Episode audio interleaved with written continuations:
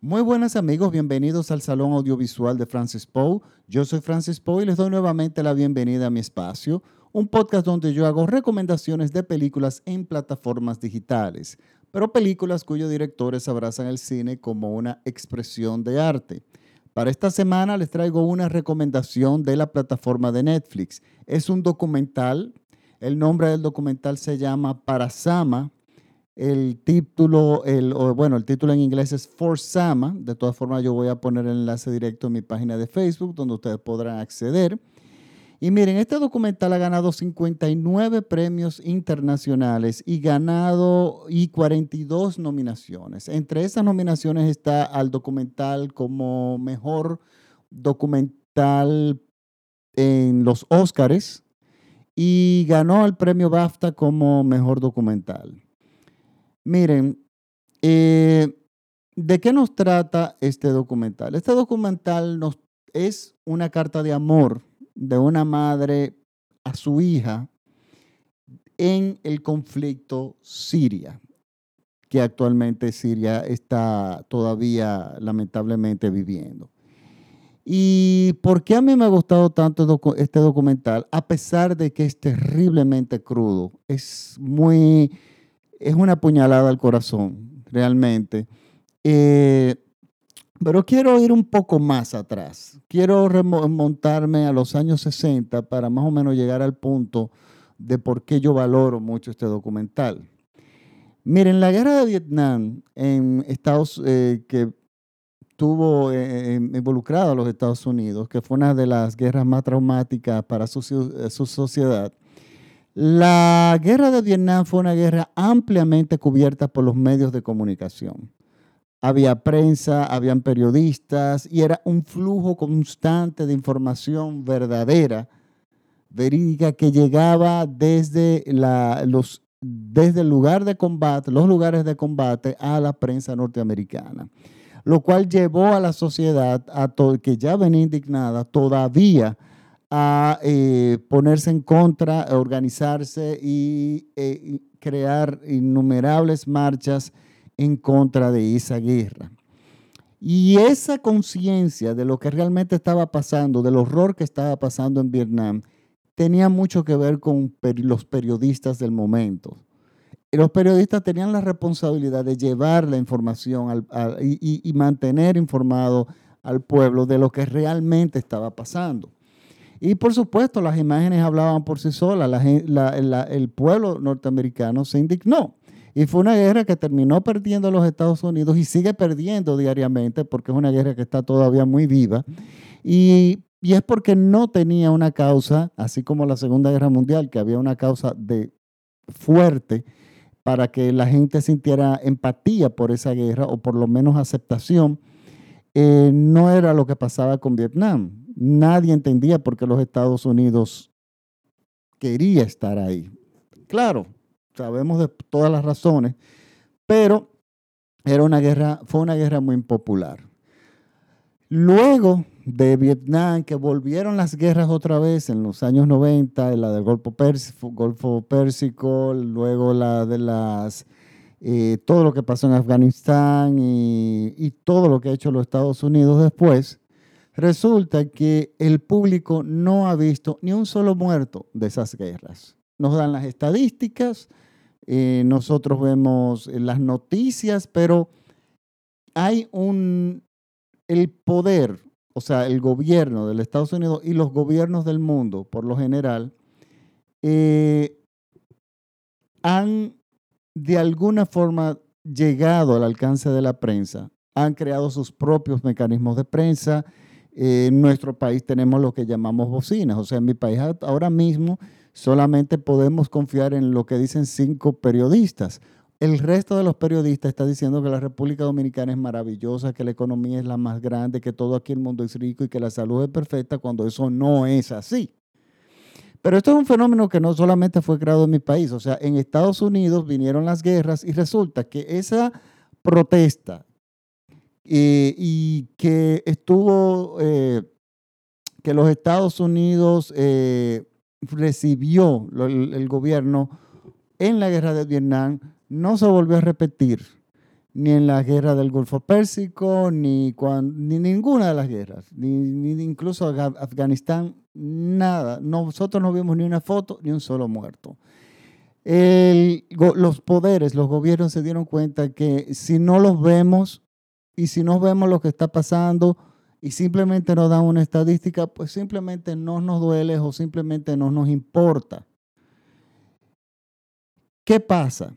Este documental, y, les quería contar esto porque esto es un fenómeno que ha estado ocurriendo. Lo que ocurre en países lejanos, no importa qué horror nosotros estemos viviendo, si la prensa libre no existe y si la prensa eh, con criterio propio, independiente, no está presente, simplemente nosotros vamos a creer los que simplemente, los que nos vendan los gobiernos y, que los, y los sistemas en general. Entonces, ¿qué ha pasado en el caso de la guerra de Siria?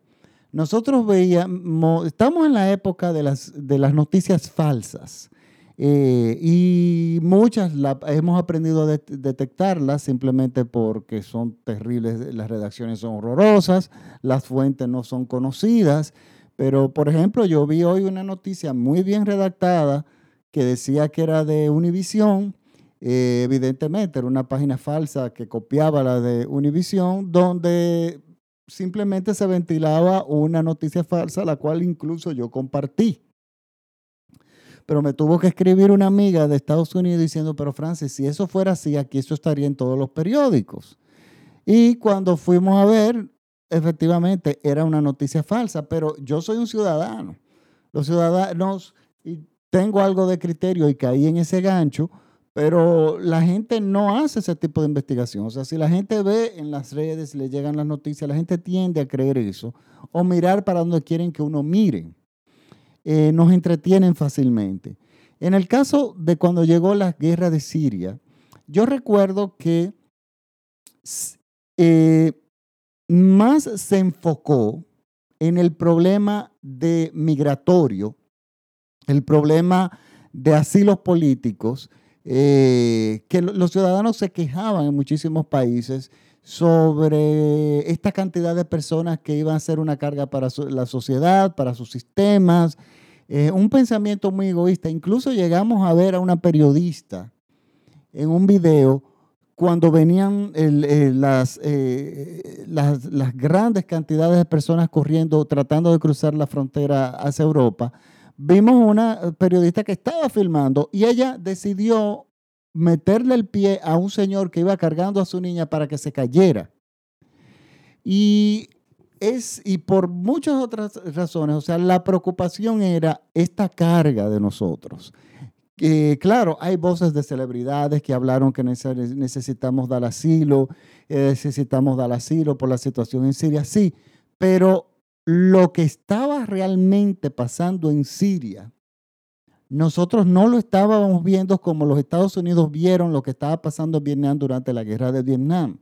O sea, la información no llegaba totalmente eh, photoshopeada, decorada, o simplemente no llegaba de forma estadística o fotos por las redes sociales, pero con las redes sociales uno no sabe si es de esta guerra, si es una de las... O sea, uno no sabía hacer la diferencia. Las fuentes no las conocíamos. Y uno necesita tener las fuentes confiables para realmente uno involucrarse o, crear conciencia sobre una situación. Si uno como lector necesita, tiene la mínima sospecha del origen de la, de la información, no, va, no vamos a actuar frente a eso, no vamos a repercutir perdón, no vamos a repercutir, eh, perdón, eh, a, eso mismo, a, repercutir la noticia. O sea, no, le vamos, no la vamos a pasar, no la vamos a comentar porque tenemos sospechas de que eso es, de que eso no es real. Entonces, esta película, que es un documental, que realmente es, es un documental, pero es una carta de una madre a su hija, está dirigida por la misma protagonista. O sea, esta chica que es periodista, eh, cuyo nombre es, eh, si no me equivoco, es Wat al-Kateab, según así se, creo que así se pronuncia. Esta chica está casada con un médico en Siria. Y lo que acontece, y eso ella lo, lo presenta de una forma sencilla, eh, es que el gobierno, que ya tiene varios sucesores eh, que son absolutistas de estos tipos de gobiernos dictatoriales, un día, que en, el 2011, si no me equivoco, eh, bueno, el 2016 creo que fue, no recuerdo ahora la fecha, resulta que esta chica, los jóvenes se manifestaron y salieron a protestar por sus derechos, a pedir un cambio, eh, necesitaban un cambio. Bueno, y sabemos que los jóvenes son los que hacen los cambios en el mundo. Esto se fue convirtiendo en viral y todo el mundo reclamaba en las calles por un cambio. El gobierno no tenía intenciones absolutas de salir del poder, absolutas. Y empieza a, primero empiezan a intimidar a la población, eh, matando a personas. Aparecían cuerpos, eh, varios cuerpos flotando en los ríos. Y eso fue escalando, escalando, escalando, escalando, escalando.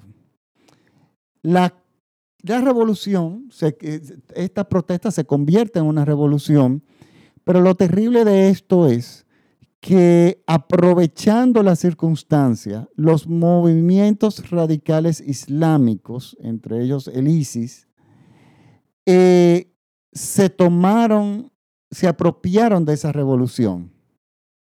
Al apropiarse de esa revolución, de alguna forma desplaza la ideología, de alguna forma no, desplaza la ideología original por sus, eh, eh, por lo que ellos piensan, o sea, las causas son totalmente diferentes. Entonces tenemos que Rusia se involucra en esta guerra y eh, Rusia empieza a bombardear, con, por supuesto, aliado al gobierno, indiscriminadamente eh, eh, Siria, es, específicamente la ciudad de Alepo. Uno de los targets, o sea, de los, de los objetivos a bombardear eran los hospitales, créanlo o no.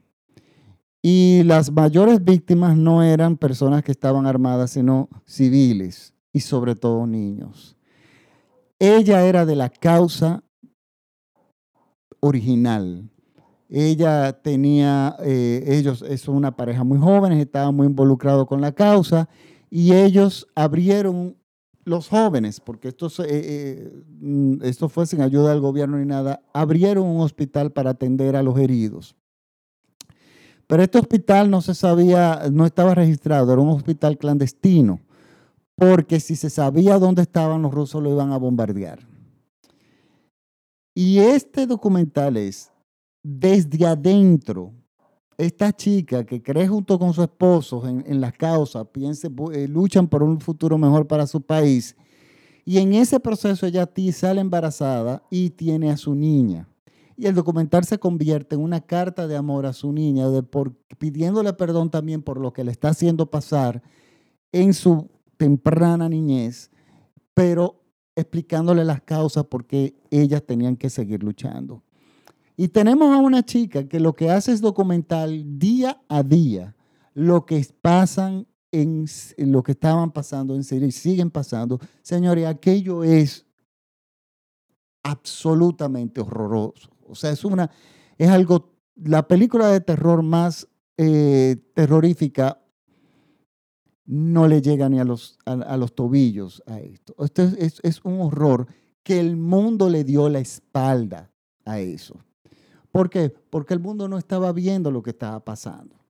La prensa estaba, eh, los gobiernos entretienen a la, a la, a la, tiene un control ya sobre la prensa que entretienen a las poblaciones con noticias de celebridades, con chismes, etc. Y lo que se sabía era de, de, esto, era lo que sabíamos todos, o sea, era esta cantidad de gente entrando a Europa y los europeos, y oíamos a las personas gritando, diciendo que ellos no pueden, eh, en los diferentes países, que ellos no pueden con esa cantidad de inmigración, que la calidad de vida de ellos va a caer, etcétera, etcétera. Señores, si vemos este documental, se nos va a partir el alma en cuatro pedazos. Los horrores a primera mano, o sea, esto es, una cámara de video que ella tiene, Y ellas empiezan con estas personas con sus manos solamente, ayudando a los enfermos sin ningún tipo de recurso, de ningún tipo lidiando con el hambre, lidiando con la destrucción, lidiando con el constante eh, caída de bombas. Llega un momento en que nosotros los espectadores nos, nos eh, aterrorizamos en los momentos que los actores no lo están. Eh, bueno, los actores no, las personas ahí no lo están porque están tan acostumbrados a los disparos y a las bombas que solamente ellos ya saben distinguir cuáles ellos, cuáles eh, bombas que estallan, ellos se deben sentir preocupados, porque ya conocen más o menos la, rutina de los bombardeos y, y, la rutina de los disparos y de la violencia. Y viven con eso. Señores, es un documental magnífico. Es un documental magnífico que logra un gran cometido. Señores, eh, lo que nosotros no vimos en la prensa, lo que nunca vimos en video, lo estamos viendo aquí. Y yo siento como un gran sentido de culpa porque lo que veíamos era la indignación. Eso sí se le dio mucha publicidad mundial. Eh, la cantidad de, de, de, inmigrantes, de refugiados, porque no eran realmente inmigrantes, eran personas que estaban huyendo para salvar sus vidas y la preocupación de los ciudadanos de los países europeos eh, y de otros países eh, preocupándose por su calidad de vida. Y algunos países, bueno, están van forzados en darle asilo, pero no lo hacían de muy buena gana. Señores, esto es, esta película es, este documental es, le digo, es un plato fuerte, pero es un plato de gran calidad porque está, eh, los, los, eh, los hechos ocurren tal y como los vemos. Y eso es lo que nunca vimos de esta guerra, o sea, contada desde adentro, que fue lo que pasó con la guerra de Vietnam. No, este documental viene a llegar tarde, no sabemos, yo creo que no.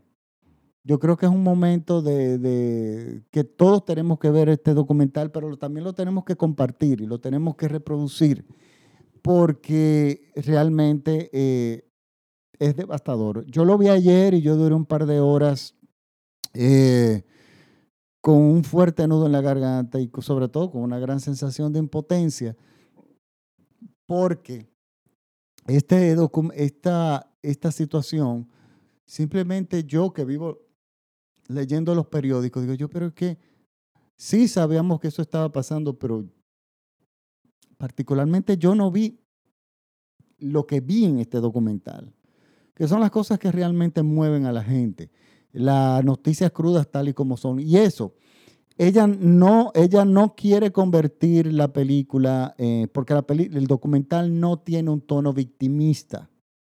Es lo que me gusta. El documental tiene un tono luchador, esperanzador, porque es una carta de amor a la madre. Los diálogos de la madre, en un gran porcentaje, es a su niña, sabiendo ella que es con la esperanza de que la niña sobreviva y, y muy, con mucha conciencia de que de repente ella sabe que en cualquier momento ella pudiera morir. Y ese, ese documental, e, e, ese testimonio le quedará a su hija. Afortunadamente ella sobrevivió eh, no les voy a contar más nada de ahí porque eh, eh, es bueno que vean el documental, pero está ensamblado para que nosotros despertamos. No es un documental panfletario, no es un documental político realmente, aunque la situación es política. De hecho, simplemente se menciona de la forma que se tiene que mencionar al principio los hechos eh, tal como ocurrieron y, las consecuencias que ellos están viviendo de esa situación. Eh, es mi recomendación de la semana. Les, les recuerdo que este documental está disponible en la plataforma de Netflix. Nadie se lo debería perder. Es un documental que, claro, hay mucha sangre y sangre de verdad, no son efectos especiales. Es un documental que los niños no deben ver y ni siquiera deben oír. Hay gritos desesperados de niños, que eso es que nos pueden, dar pesadillas, pero no son efectos especiales, no son efectos virtuales, no son imágenes trabajadas, es la realidad. Y por menos que ella trate de presentar imágenes crudas, ella está rodeada de sangre, ella está rodeada de explosiones, ella está rodeada de muertos constantemente. Y una persona que está rodeada de estos elementos constantemente y está filmando, es imposible que trate de suavizar las imágenes. Incluso yo creo que ella trató de suavizarlas. Quizá de repente para que pueda presentarse en, en los cines pero que no sea de una forma tan fuerte, pero realmente no había forma de suavizar esto. Esto es desastroso, destroza realmente. Bueno, es mi recomendación de la semana. Recuerden que este programa es escuchado por todo México vía radiola.com.mx y les pido disculpas porque subí un poco tarde el podcast esta semana. Esto con lo del COVID-19, eh, con esto del coronavirus eh, estoy algo desprogramado, todo, el mundo entero está algo desprogramado, estamos, tenemos preocupaciones de otra índole y entendemos que estamos viviendo una situación diferente, pero, y también, bueno, vi muchas películas malas en todas las plataformas. Eso fue increíble, pero me di con este documental y realmente vale 100% la pena verlo. Bueno, me despido hasta la próxima semana. Muchas gracias por la sintonía. Por favor, compartan sus podcasts en sus redes sociales con sus, este podcast en sus redes sociales con sus amigos para que podamos eh, hacerlo llegar a más eh, gente y hacerlo un, poco rentable para ver si podemos recomendar eh, películas de otras plataformas como HBO que me han estado preguntando. También tenemos un Patreon que está ahí en, mi página de Facebook, el Salón Audiovisual de Francis Poe. Quienes quieran participar, se los vamos a agradecer. Con un dólar es más que suficiente. La forma es de poder eh, recurrir a plataformas legales para poder seguir eh, haciendo recomendaciones. Pues muchísimas gracias por la sintonía. Nos vemos la próxima semana. Chao.